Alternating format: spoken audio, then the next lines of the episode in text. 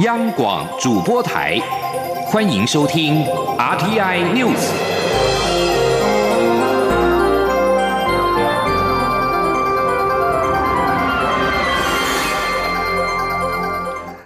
各位好，欢迎收听这节央广主播台提供给您的 RTI News，我是陈子华。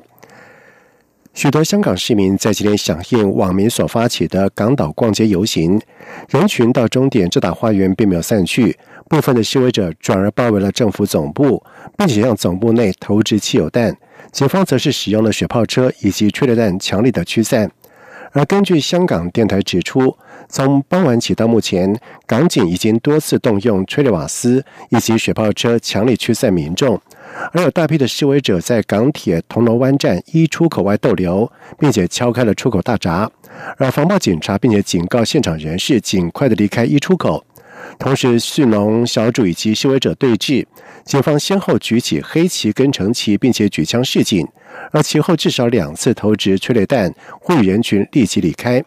同时，港铁表示，因铜锣湾的突发情况，为了确保乘客以及员工和铁路设施的安全，金钟站、湾仔站以及铜锣湾站等等暂时的关闭。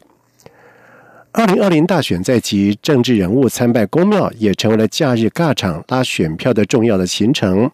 而不仅高雄市长韩国瑜在十四号旋风式的在台中参拜了二十一间的公庙。台北市长柯文哲在今天也有拜庙的行程，而早已经全台公庙走透透的蔡英文总统，在今天更再度南下高雄参拜。除了淡定回应在野阵营的批评之外，也强调参拜公庙是他接地气、推国政的重要一环。记者吴立军的报道。蔡英文总统十五号在总统府秘书长陈菊以及行政院副院长陈其迈陪同下，再度南下高雄参拜了三间公庙。面对媒体询问，代表国民党参选二零二零总统大选的高雄市长韩国瑜，十四号在台中旋风式的参拜了二十一间公庙，还酸蔡总统拜庙拜到没人。总统则妙答：大家都看到现场这么多人，这题就。不用答了。至于被庙对选情到底有多少加分效果，蔡总统表示，这要由跑行程的人自己去评估。但对他来说，这是总统很重要的工作，为的就是接地气、推国政。他说：“对我来讲，公庙的行程是很重要的，我的工作的一部分，因为公庙是我们人民聚集最多的地方。”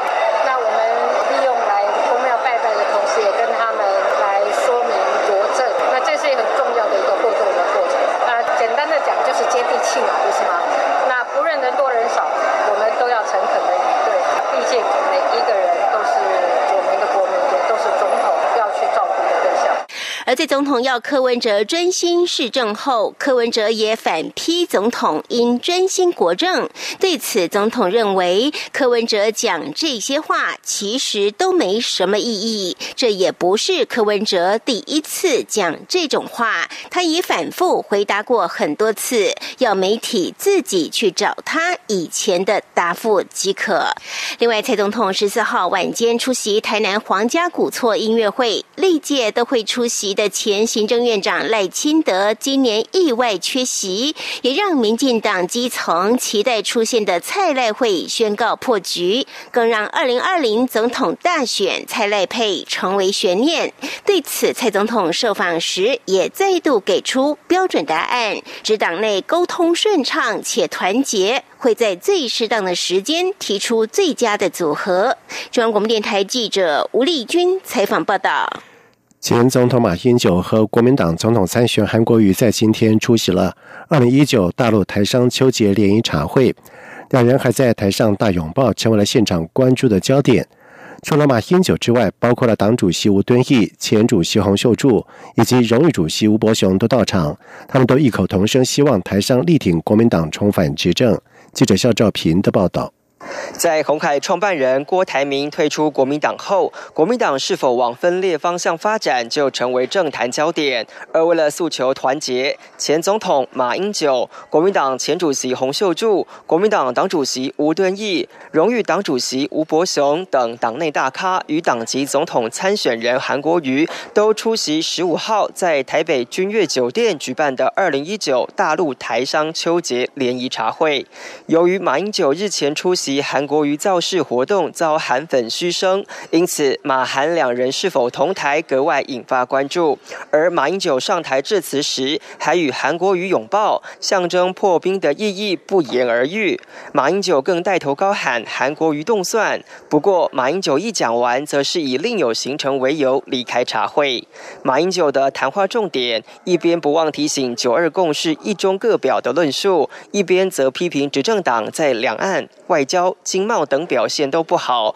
呼吁台商要支持国民党重返执政。他说：“两岸维持和平繁荣，对美国、对日本、对所有的东南亚国家都是有利的。因此，我们一定要继续推动中国国民党一向主张的‘九二共识’一中各表。”韩国瑜致辞时肯定台商前往中国大陆以及其他落后地区发展的勇气。他认为这跟早期台湾征兵制有部分关系，因为严格的军事训练壮大了台湾男子的意志跟胆量，也写下台商海外打拼的历史篇章。韩国瑜接着认为，台商最在意的就是犹如娘家的台湾，因此希望台商加大动员力道，支持国民党胜选。他说：“三百六十行。”有三百五十九行，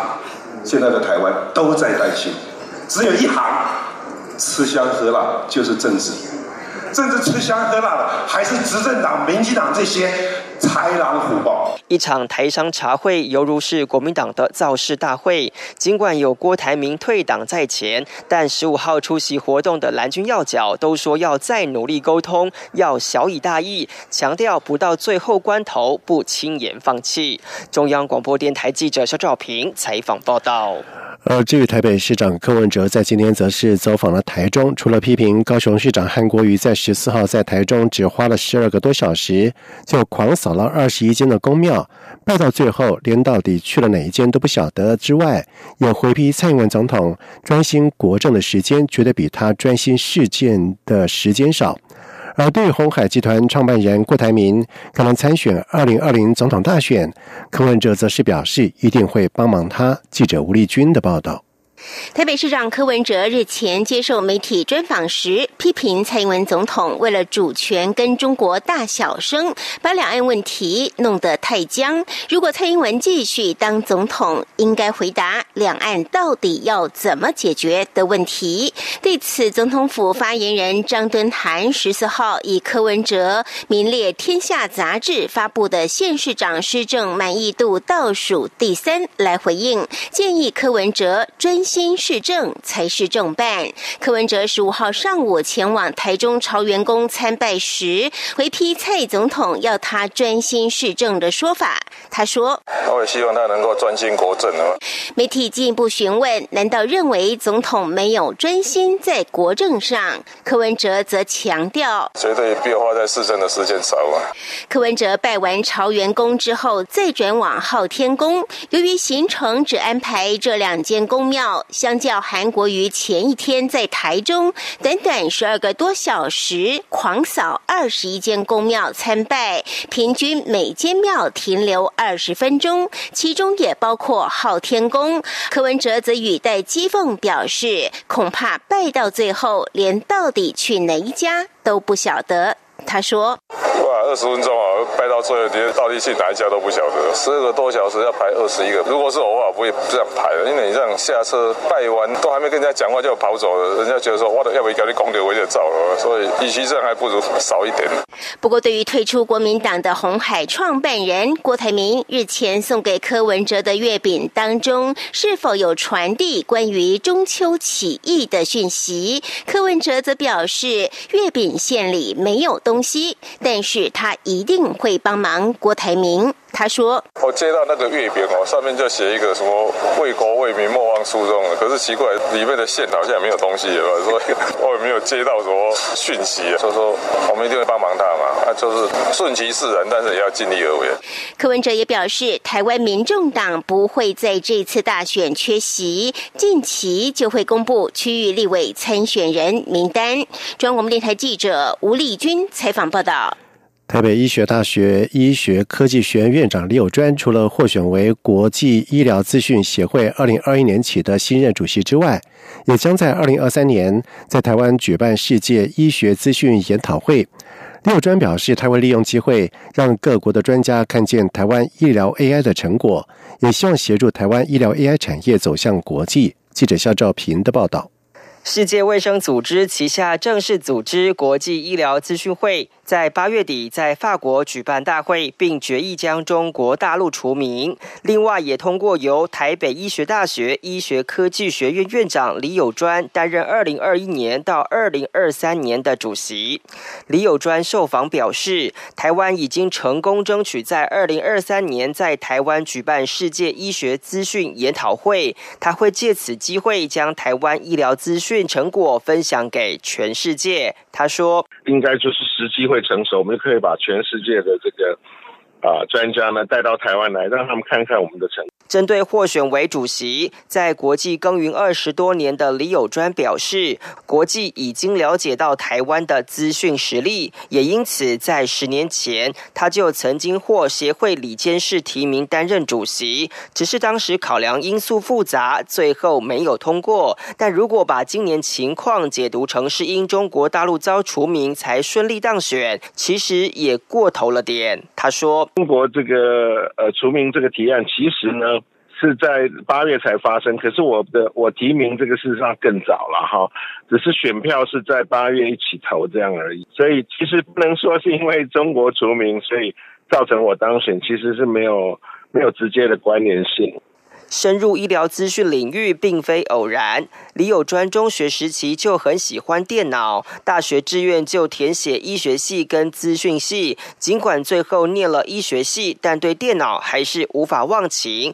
除了在学校开创电脑社团，还编写了内科疾病诊断系统。而这段背景也让李友专赴美投入医疗人工智慧研究领域。一九九五年回国后，配合健保电子化的上路。进一步协助建制医疗资讯系统，而之所以看准 AI 结合医疗，李友专说跟他的求学体验很有关系。他说背了一个很长的一个很大很大量的一个知识，背进来你又发现哇有更多的例外。那我觉得人类的脑筋好像。起码我我的脑筋好像没有办法背那么多东西，所以我一直感觉说，如果电脑能进来帮医学，对医学的那个真的是如虎添翼。李友专认为，台湾医疗 AI 产业潜力不会比半导体小，加上许多国家正进行医疗资讯系统的换新，因此如果政府可以推把力，台湾医疗 AI 产业要走进国际不是梦。中央广播电台记者施兆平采访报道。在外电消息方面，沙地阿美石油公司为在阿布盖格以及胡莱斯的两处的石油设施，在十四号遭到无人机的攻击，导致沙国每天停产大约五百七十万桶的原油，相当于沙国一半的产量，也对国际石油市场造成冲击。而法国外交部在今天发表声明，谴责沙地阿拉伯石油设施遭到攻击的事件，已经打乱了全球的石油生产，同时表达对沙地阿拉伯的完全支持。同时，有消息人士表示，阿美石油已经告知一家印度炼油厂，石油供应不会有立即的冲击。同时，交易商跟分析师也表示，受到沙地阿拉伯两大石油设施遭到攻击的冲击，国际原油市场在十六号一开市每桶原油就会跳升五到十美元。如果沙地阿拉伯无法迅速的恢复供油，油价可能会上看每桶一百美元。在巴基斯坦和印度以及阿富汗的两处边界发生多起的枪击事件，造成巴基斯坦四名士兵以及一名平民妇女死亡之后，巴基斯坦在今天召见了阿富汗以及印度的外交官员。阿富汗和巴基斯坦边界双方互相指控对方开枪穿越边界，而在发生这些事件之际，印度跟巴基斯坦正处于特别紧张的时期，而巴基斯坦外交部发言人发表声明表示，外交部在十四号召见了阿富汗外交官员，要求解释阿富汗好战分子开枪射进巴基斯坦的事件。不过，阿富汗政府发言人到目前没有就此发表评论。以上新闻由陈子华编辑播报。这里是中央广播电台台湾之音。